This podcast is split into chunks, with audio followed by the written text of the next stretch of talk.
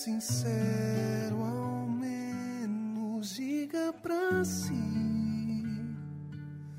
Olhe bem dentro ali, dentro do peito há algo ruim, sem se explicar. Pergunte ao seu coração onde alegria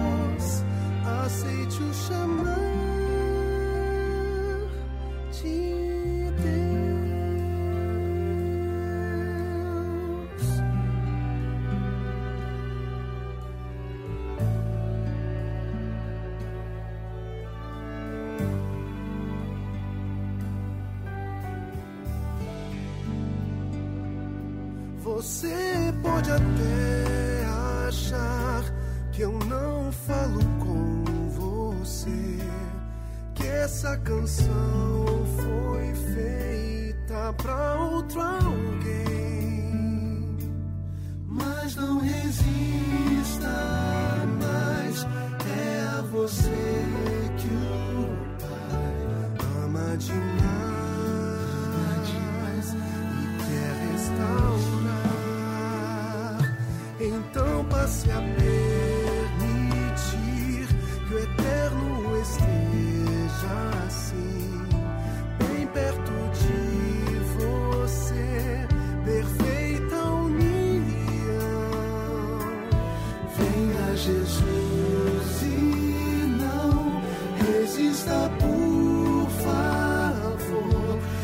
Este é o momento, sim.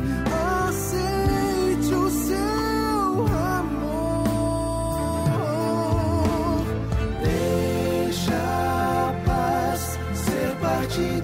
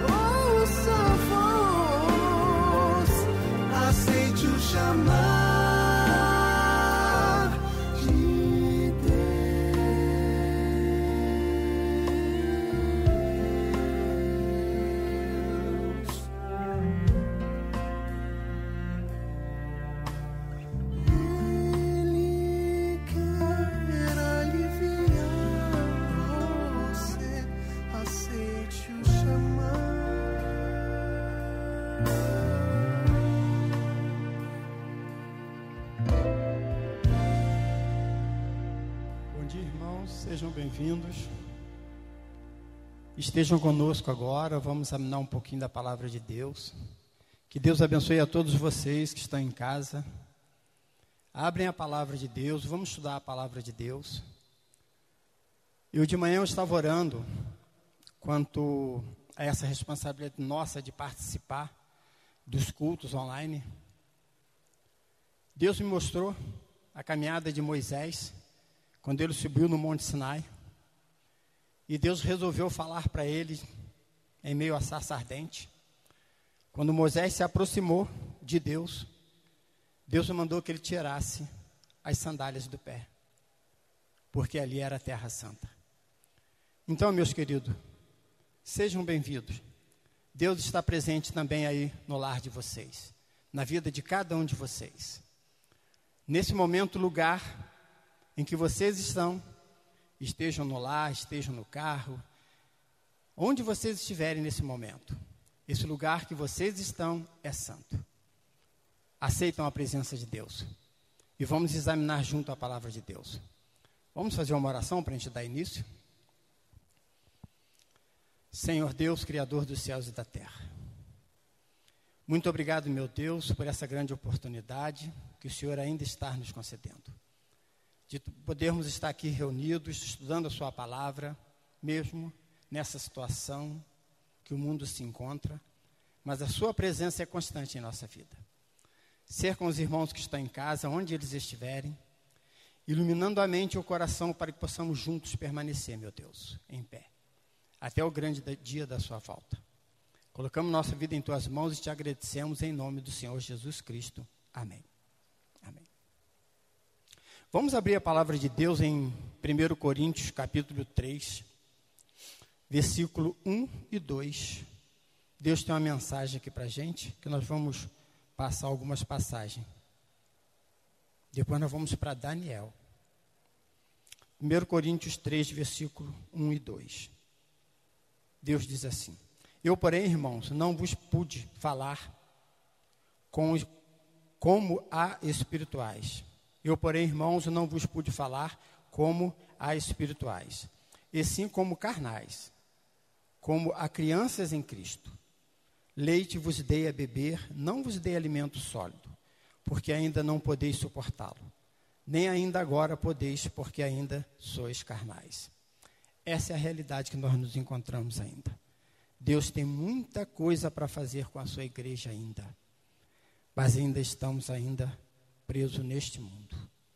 Mas Deus já está fazendo maravilhas na vida da sua igreja, espalhado por esta terra. E eu estive por três meses estudando o livro do Apocalipse e Daniel, para trazer uma mensagem para os irmãos hoje. Mas a mensagem é séria. Você examinando Apocalipse 12, Apocalipse 13, Apocalipse 14, Deus nos traz revelações muito sérias nesses livros. Então eu orei a Deus e perguntei a Deus o que eu deveria falar mediante a, a situação tão grave que o mundo se encontra hoje. E Deus me falou que nós temos que falar de esperança. Ter certeza de que Deus está na direção da sua igreja e da sua vida, meu irmão. Mediante a situação que o mundo se encontra. Triste. Apavorante. Mas você pode ter certeza absoluta que Deus está na direção da sua vida e de sua casa. Quando nós nos colocamos nas mãos desse grande Deus, o Criador dos céus e da terra. Vocês analisam comigo, voltando para Daniel agora, a vida de Daniel. Depois de Deus, através de seus profetas, Jeremias, Ezequiel, Deus vinha alertando a cidade de Jerusalém por muito tempo, por vários anos, convidando-os a se retratarem dos seus maus caminhos e voltarem para os caminhos de Deus, que coisas difíceis ia cair sobre a cidade de Jerusalém. Deus levanta Nabucodonosor, rei de Babilônia, para fazer juízo sobre o seu povo. Depois de muitos anos, o povo de Jerusalém ser alertado. Veja o que diz Daniel, capítulo 1, versículo 1.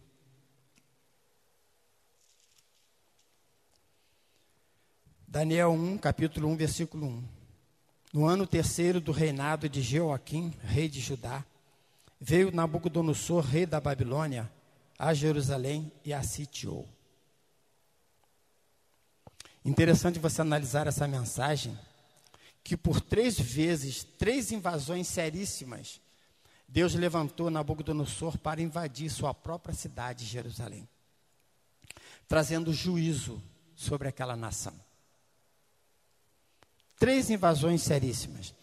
E no capítulo 2, preocupadíssimo com o estabelecimento do seu reino, Deus faz uma revelação para o rei. Capítulo 2 de Daniel. É de conhecimento de todos vocês a revelação que ali foi feita. Deus mostrou a Nabucodonosor tudo o que sucederia na sua vida, desde o seu tempo no ano 605 até o estabelecimento do reino de Deus aqui na terra. Deus revelou para Nabucodonosor uma magnífica estátua de bronze, ouro, prata, bronze e ferro. Ali Deus mostrou a Nabucodonosor todos os reinos que sucederia o seu reino, para que ele compreendesse que Deus estava na direção de tudo que estava ocorrendo ali naquela cidade. O rei Nabucodonosor ficou por um tempo impressionadíssimo com a interpretação do sonho da estátua, que abriu perante ele acontecimentos que chegariam até os últimos dias da história desse mundo. Veja o que diz Daniel 2, 28. Daniel 2, versículo 28. Depois, de, depois que Daniel foi levantado por Deus para dar interpretação do sonho, Deus chega para ele e fala, Daniel chega para Nabucodonosor e fala, mas há um Deus no céu, o qual revela o mistério, pois fez saber ao rei Nabucodonosor o que há de ser nos últimos dias. O teu sonho e as visões da tua cabeça, quando estava no teu leito, são estas. Aí Nabucodonosor, Daniel começou a desenrolar todo o sonho que Nabucodonosor tinha, teve, para que ele compreendesse que Deus estava na direção da história. Nabucodonosor foi totalmente instruído acerca da parte que lhe cabia na sucessão dos impérios mundiais. Sabia que seu domínio passaria a outro reino. Mas essa impressão não durou muito tempo. Seu coração não estava purificado da ambição e do desejo de exaltação. Passaram-se cerca de nove anos desde o sonho da estátua, do capítulo 2 de Daniel, até o acontecimento que nós vamos analisar agora no capítulo 3 de Daniel. Abrem suas Bíblias, Daniel capítulo 3, de versículo 1 a 3. Daniel 3, versículo 1 a 3. Veja o que diz aqui. Depois que passaram-se nove anos de vida, de revelações divinas para esse rei, ele ainda sai da direção divina. O rei Nabucodonosor fez uma imagem de ouro que tinha 60 côvados de altura e seis de largura. Levantou no campo de Dura, na província de Babilônia. Então o rei Nabucodonosor mandou juntar os sátrapas, os prefeitos, os governadores, os juízes, os tesoureiros, os magistrados, os conselheiros e todos os oficiais das províncias para que viessem à consagração da imagem que o rei Nabucodonosor tinha levantado. Então se ajuntaram os sátrapas, os prefeitos, os governadores, os juízes, os tesoureiros, os magistrados, todos na província de Dura para a consagração da imagem que o rei Nabucodonosor tinha levantado. Estavam pé diante da imagem que Nabucodonosor tinha levantado. Essa é a história. Nabucodonosor construiu uma estátua aproximadamente de 30 metros de altura, toda de ouro, para adorar. O que essa estátua indicava? Claramente, sua intenção de perpetuar a glória do seu império e que jamais seria vencido. Ousadia, prepotência, orgulho de um rei que teve uma tamanha experiência com Deus, o Criador dos céus e da terra, e ainda se apostata e faz uma imagem para adorar, representando o seu reino, tentando mostrar para o universo e o mundo que o seu reino jamais passaria. Nabucodonosor estava duvidando da direção divina na sua vida. Aí eu fiz uma pergunta para mim e faço para os irmãos também. E nós? Será que estamos duvidando da direção de Deus ainda? Mediante essa pandemia, essa desolação que o mundo está passando? Será que Deus está indiferente a tudo que está acontecendo? Não, meus irmãos. Deus prova, no decorrer de todas as suas profecias, principalmente aqui dentro do livro de Daniel e Apocalipse, de que Deus está na direção do mundo. Deus está cuidando da vida de cada um de vocês, que agora nesse momento está nos assistindo. Deus está na direção de tudo e de todos. E o que deveriam fazer todos aqueles que estavam ali presentes, mediante aquela estátua? Veja o que diz Daniel 3, versículo 4 e 5. Daniel 3, versículo 4 e 5. Nisto o arauto apregoava em alta voz: Ordena-se a vós outros, ó povos, nações e homens de todas as línguas. No momento em que ouvides o som da trombeta, do pífaro, da harpa, da cítara, do saltério, da gaita, de fole e de toda sorte de música, vos postrareis e adorareis a imagem de ouro que o rei Nabucodonosor levantou. Que ousadia! Todos, chegou o dia da grande convocação milhares de pessoas se ajuntaram na planície de Dura. Diante da imagem de ouro do rei, segundo a orientação do rei, todos deveriam prostrar-se diante daquela imagem. Vamos fazer uma caminhada, vamos analisar a planície de Dura. Três, quatro campos de futebol, talvez até maior, aquela magnífica estátua de ouro, 30 metros de altura, vamos botar assim mais ou menos um corcovado do Rio de Janeiro, todo de ouro, sendo adorado por todas aquelas nações que ali estavam presentes. É uma ousadia muito grande da parte desse rei. Depois de Deus ter totalmente se revelado por ele, para ele, através daquele sonho. E ao levantar essa estátua, consequentemente, Nabucodonosor queria simbolizar de que o seu poder jamais seria sucedido por outro reino. E agora, no século 21? Isso me fez lembrar do Apocalipse 13 que eu estava estudando. Voltem comigo no Apocalipse 13.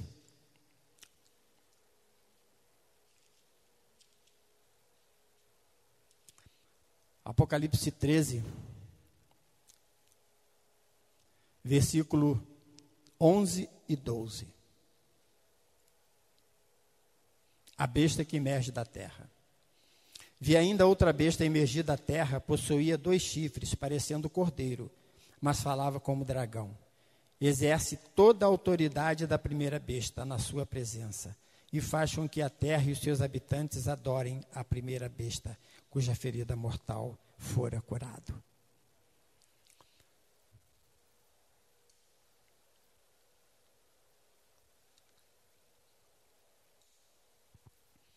Quando nós cristãos não estudamos as cadeias proféticas da palavra de Deus, tanto de Daniel como Apocalipse, e não examinamos a luz da história deste mundo, nós não temos consciência do dia em que estamos vivendo. Hoje a tríplice mensagem de Apocalipse 16 também está sendo concretizada em pleno século 21. Apocalipse 16, versículo 13 Então vi sair da boca do dragão, da boca da besta, da boca do falso profeta, três espíritos imundos semelhantes a rãs. Porque eles são espíritos de demônios, operadores de sinais, e se dirigem aos reis do mundo inteiro, com o fim de ajuntá-los para a peleja do grande dia do Deus Todo-Poderoso. Essa é uma realidade hoje, em pleno século 21.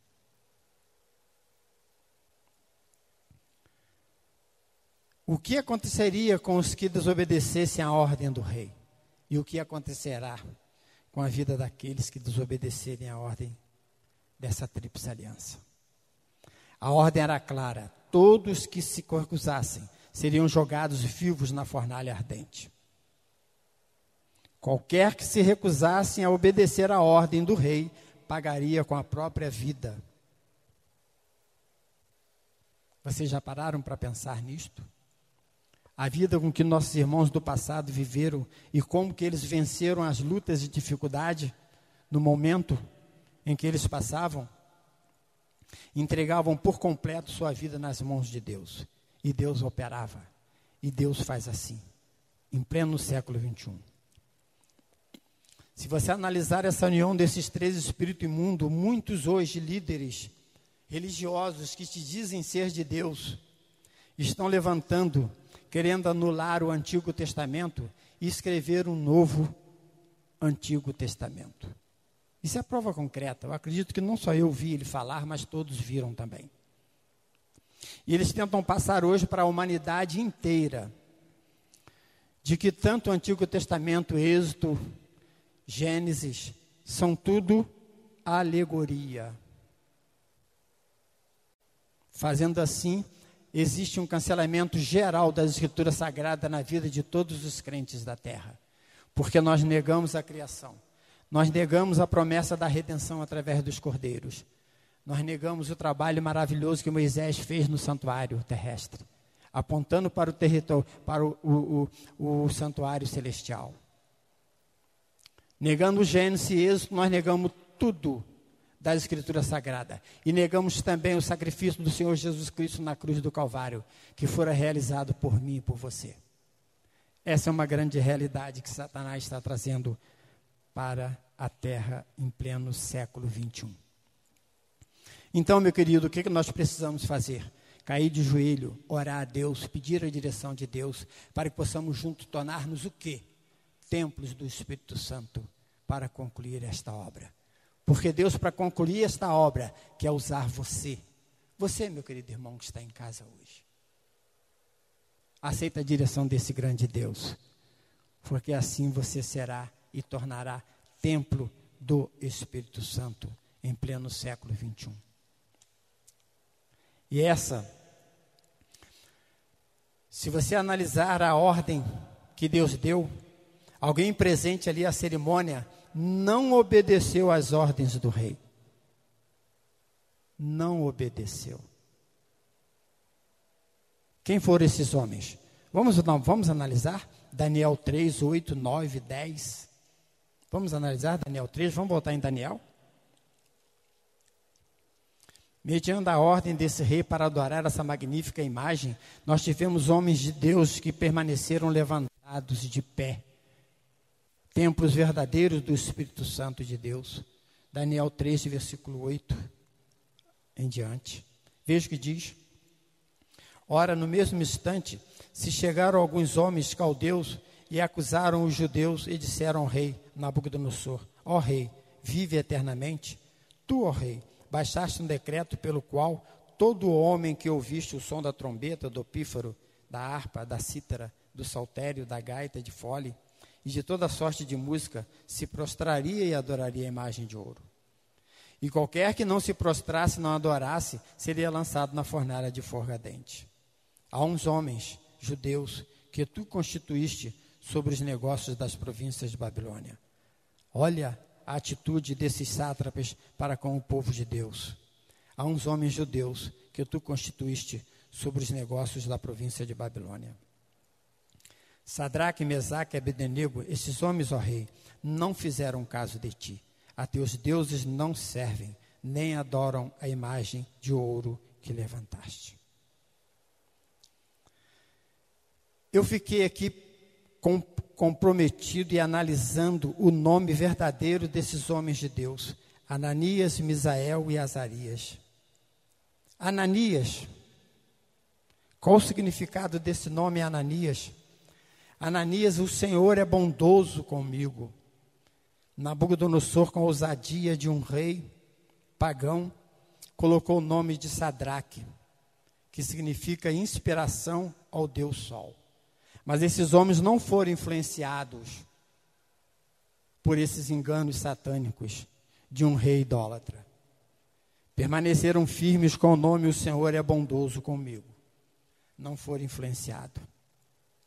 Misael também, o que, que significa esse nome? Semelhante a Deus.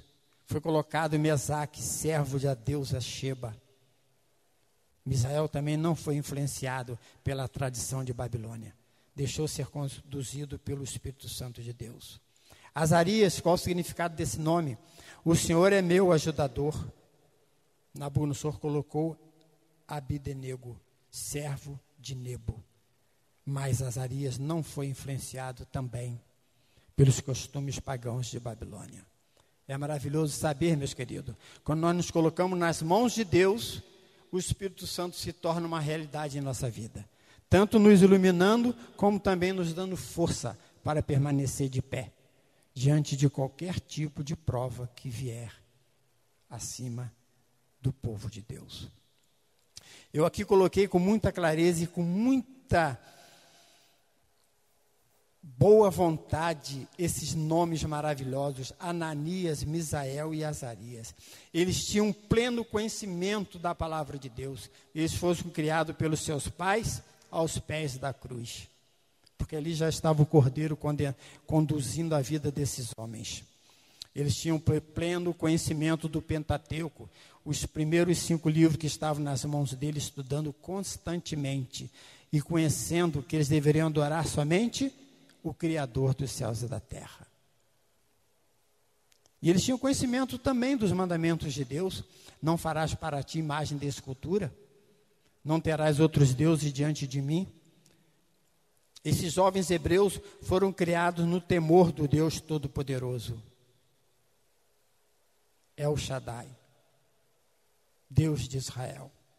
Aprenderam a amar e adorar somente o Criador dos céus e da terra permaneceram fiéis a Deus e não se se encurvaram diante da imagem de ouro.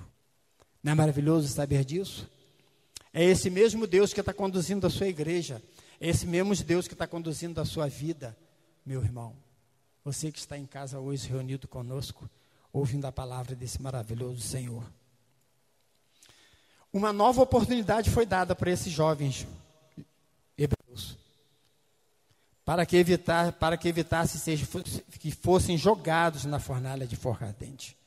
Vamos analisar Daniel 3, vamos voltar a Daniel 3, 15. Uma nova oportunidade o rei deu furioso para esses jovens. Agora, pois, estás disposto, e quando ouvides o som da trombeta, do pífaro, da cítara e da gaita, da harpa, do saltério, da gaita de foles, Prostrai-vos e adorai a imagem que fiz. Porém, se não adorardes, sereis no mesmo instante lançados na fornalha de fogo ardente. E quem é o Deus que vos poderá livrar-los das minhas mãos? Respondeu Sadraque, Mesaque e Abednego, ó o rei, ó Nabucodonosor, quanto é isto, não necessitamos te responder. Se o nosso Deus a quem servimos quer livrar-nos, ele nos livrará da fornalha de fogo ardente e das tuas mãos, ó Rei. Se não fica sabendo, ó Rei, que não serviremos aos teus deuses, nem adoraremos a imagem de ouro que levantaste. Que maravilha, meus queridos. Vocês perceberam a determinação desses homens de Deus ao lado do Criador? Esses três homens de Deus passaram a mesma experiência com Daniel quando Deus fez a revelação daquela imagem de ouro. Quando Deus estava conduzindo as suas vidas ali por aquele reinado idólatra de Babilônia. Eles tinham a certeza de que Deus estava na direção de suas vidas. É isso que você precisa também, meu querido irmão. Você que está em casa, é isso que você precisa. Dobrar seu joelho e deixar com que Deus faça parte da sua vida a todos os minutos e segundos. Deus quer fazer de você um templo do Espírito Santo para que Deus possa iluminar a sua mente, o seu coração, que você tenha uma visão clara da direção desse Deus na sua vida e na vida de todas as nações nessa terra. É esse Deus que dirigiu a vida desses jovens, que está dirigindo a vida da igreja dele aqui nessa terra. Com a mesma convicção que demonstraram em recusar os manjares e vinhos da mesa do rei, Ananias, Misael e Azarias demonstraram a Nabucodonosor que seu amor a Deus era inegociável. É maravilhoso saber disso, meus irmãos. E disseram ao rei que o Deus a quem serviam era poderoso para livrá-los da fornalha de fogo ardente. Sabe o que é isto? É fé verdadeira. É fé verdadeira. Nós precisamos ter certeza absoluta da direção desse maravilhoso Deus na nossa vida, meus irmãos, para que possamos também tornarmos verdadeiros templos do Espírito, assim como esses homens foram. Por mais de dois mil anos, essas verdades estão sendo escondidas da nação humana, de todas as nações dessa terra. Por quem? Pelo chifre pequeno, pela besta do Apocalipse, pelo filho da iniquidade, o filho da perdição, de 2 Tessalonicenses, quando o apóstolo Paulo fala aos seus irmãos ali em Tessalônica. Por esse chifre pequeno que se levantou contra tudo que se chama Deus, ali também em Babilônia, iluminando a mente e o coração de Daniel, a escrever tudo isso para nós. É esse mesmo poder que está levantando agora, em pleno século 21, cognominado a besta do Apocalipse. É esse mesmo poder. Juntamente com os seus três espíritos imundos, reunindo para anular a lei de Deus, que o grande propósito de Deus e objetivo é escrever a sua lei no seu coração, no meu coração, e tornar-nos filhos de Deus novamente, não filhos dos homens. É essa a realidade que Satanás quer fazer aqui nessa terra. Tirar sua mente e o seu coração para o verdadeiro sentido da palavra de Deus.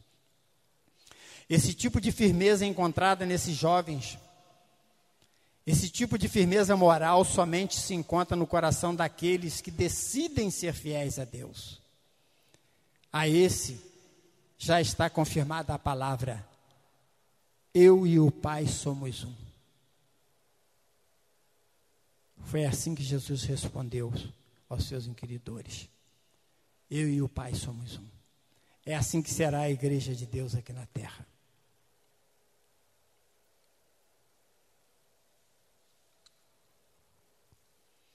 Pela graça e o poder da cruz, encontraremos em Deus a realidade dessa vida, tornando-nos um com Deus. O que fez o rei mediante a tamanha resistência desse jovem? Daniel 3, 19 a 23. Veja o que o rei fez. Daniel 3, 19 a 23. Eu gostaria que vocês, meus queridos irmãos que estão em casa, estivessem ligados à palavra de Deus, não ao pregador, não à igreja, mas a palavra de Deus está se tornando uma realidade na vida da sua igreja aqui em pleno século 21. Porque é nesse século que Deus vai derramar o seu espírito, a chuva serôdia, e vai levantar a sua igreja. Então o dia da preparação é agora, meu irmão. Dê uma atenção devida à palavra de Deus. A mesma atenção que Deus te convidou ali em Apocalipse 2 aqueles que ouvirem, aqueles que derem atenção devida, esses serão os verdadeiros filhos de Deus em pleno século 21. Faça isso, abra a palavra de Deus, ouve a voz de Deus. Veja o que diz aqui. Daniel 3, 19 e 23. Então Nabucodonosor se encheu de fúria e, trans, e transtornado o aspecto dos seus seu rosto contra Sadraque, Mesaque e Abednego, ordenou que se acendesse a fornalha sete vezes mais do que se acostumava. Ordenou aos homens mais poderosos que estavam do seu exército que atassem Sadraque, Mesaque e Abednego e os lançassem na fornalha de fogo ardente. Então esses homens foram atados com os seus mantos, suas túnicas e chapéus, suas outras roupas e foram lançados na fornalha sob maneira acesa. Porque a palavra do rei era urgente e a fornalha estava sob maneira acesa. As chamas do fogo mataram os homens que lançaram de cima para dentro a Sadraque, Mesaque e Abednego. Esses três homens, Sadraque, Mesaque e Abednego, caíram atados dentro da fornalha sobre maneira acesa. Perceberam, meus irmãos? Irado com o fato de ver suas ordens sendo desafiadas, O monarca mandou que a fornalha fosse acesa sete vezes mais e lançou esses homens de Deus ali dentro.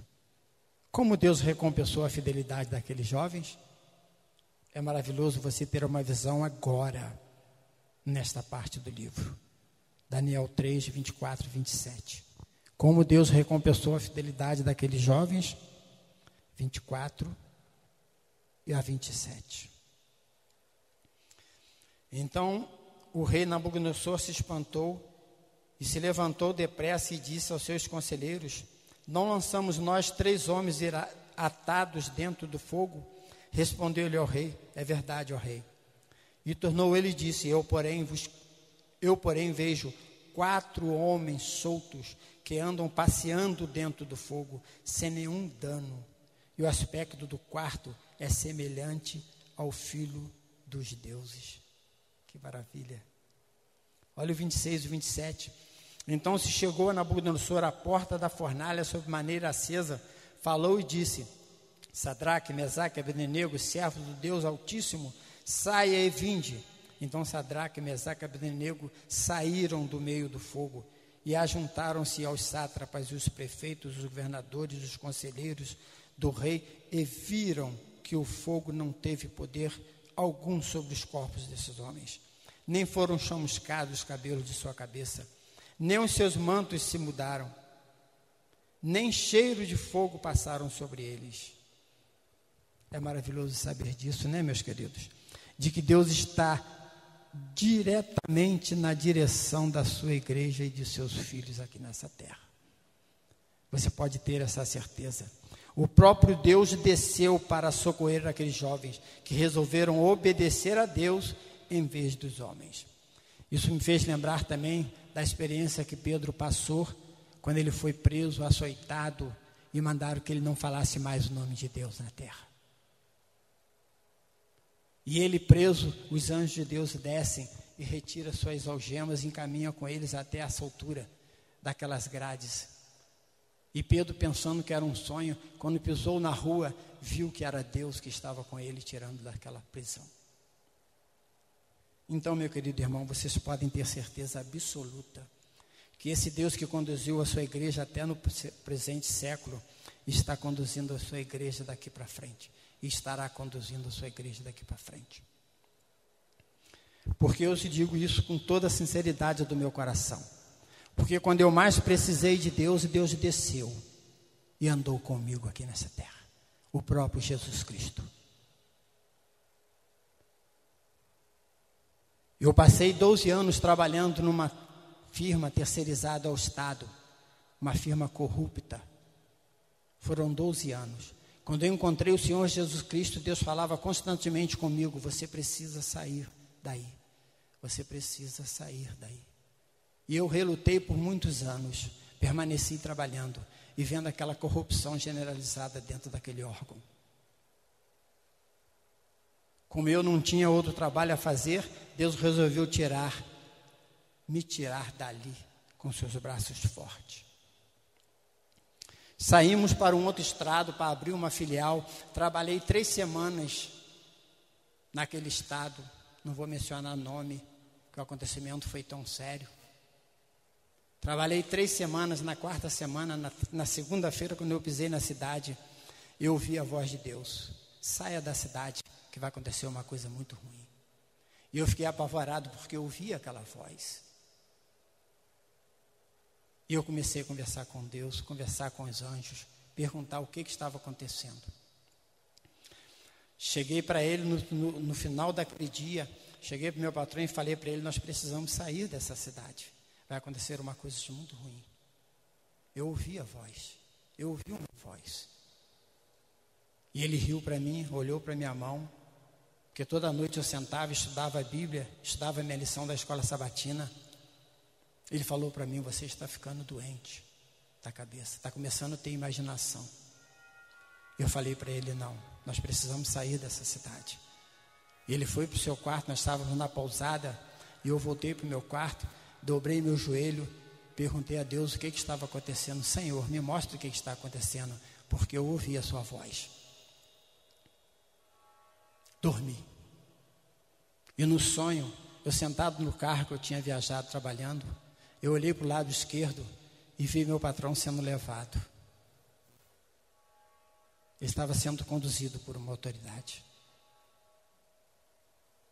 Levantei terça-feira apavorado com aquele sonho e comecei a perguntar desesperadamente a Deus por que, que eu tive aquele sonho. Por que, Senhor? Por que, que o Senhor me mostrou isso? Levantamos para o trabalho, partimos para o trabalho, trabalhamos na terça-feira, eu falando com ele constantemente, nós precisamos ir embora. Não, eu preciso terminar o trabalho, nós viemos aqui para terminar. Nós estávamos com o objetivo de abrir uma filial naquela, naquela cidade. Chegou na terça-feira de noite, eu caí de joelho de novo, continuei perguntando a Deus, por que, Senhor Deus? Que eu perguntei ao Senhor e o Senhor me deu esse sonho. Terminei de estudar minha lição, estudar a Escritura Sagrada, deitei e dormi. E Deus me deu outro sonho. Eu estava caminhando numa estrada e vi uma turba furiosa partindo para cima de mim. Quando eu olhei a minha impotência para enfrentar, eu olhei para o céu e falei com Deus. E aquela turma sumiu da minha presença. Eu acordei de manhã. Acordei. Acordei de manhã e falei com Deus de novo: Senhor, por favor, me mostre o que é está acontecendo, Senhor. Por favor, meu Deus, me ilumina. E Deus falou para mim de novo: junta os dois sonhos. E eu juntei os dois sonhos. No primeiro sonho, meu patrão estava sendo levado, preso. No segundo sonho, Deus me mostrou que eu estava sendo protegido e guardado pelos teus anjos, livre. Desesperado, eu levantei na quarta-feira e falei para ele: Nós precisamos ir embora dessa cidade. Deus me mostrou tudo que vai acontecer. E ele continuou falando para mim: Você está doente, fica quieto aí na pousada, que eu vou cobrar um cheque e volto para a gente ir embora.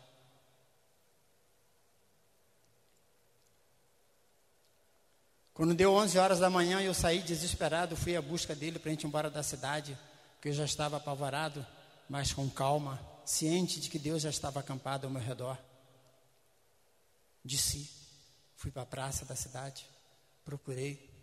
Quando eu olho para o outro lado da praça, ele vinha andando. Eu olho para trás 50 metros e vi um senhor de camisa branca, terno, seguindo os passos dele. Eu esperei ele atravessar a rua, quando ele atravessou a rua, eu passei do lado dele e falei: Estão atrás de você. Mas nunca tive coragem de falar para ele a falta de fé que nós temos nesse grande Deus.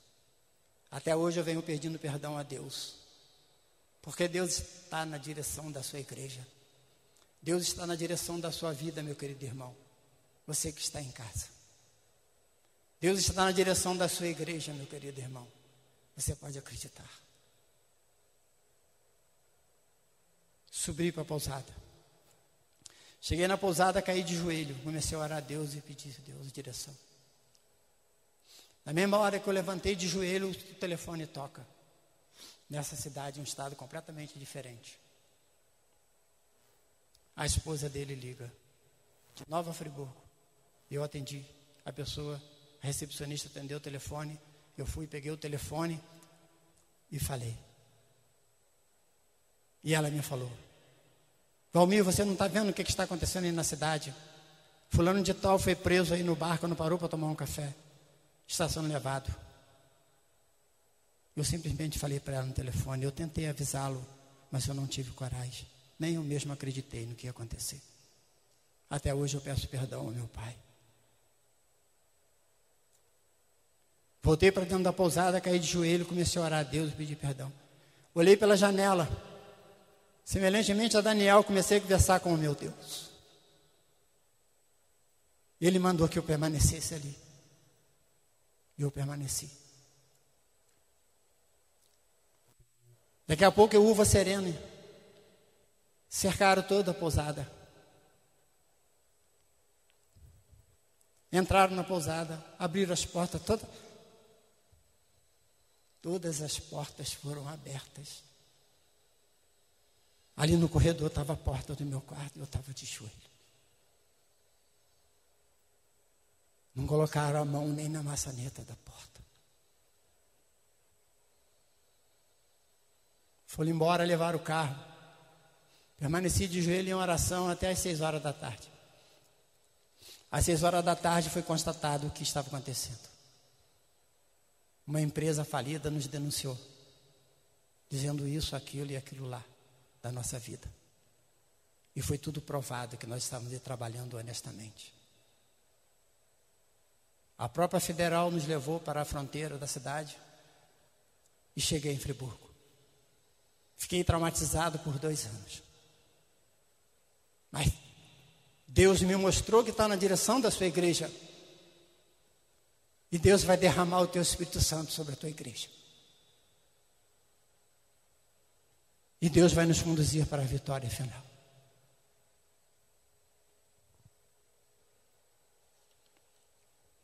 Eu gostaria que vocês abrissem suas Bíblias para a gente concluir essa mensagem.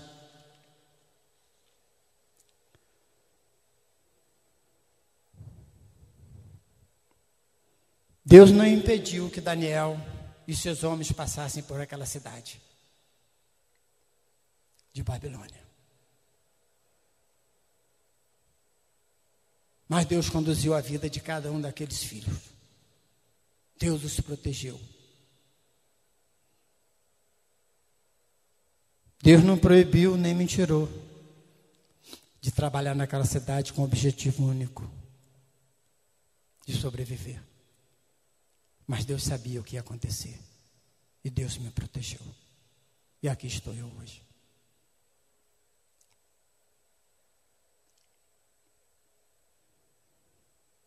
Então eu gostaria, meus irmãos,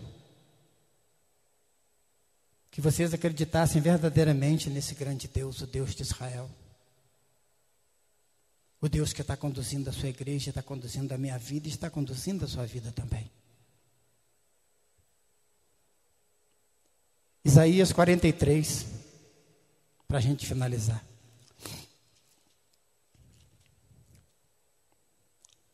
Isaías 43, versículo 1, 2 e 3.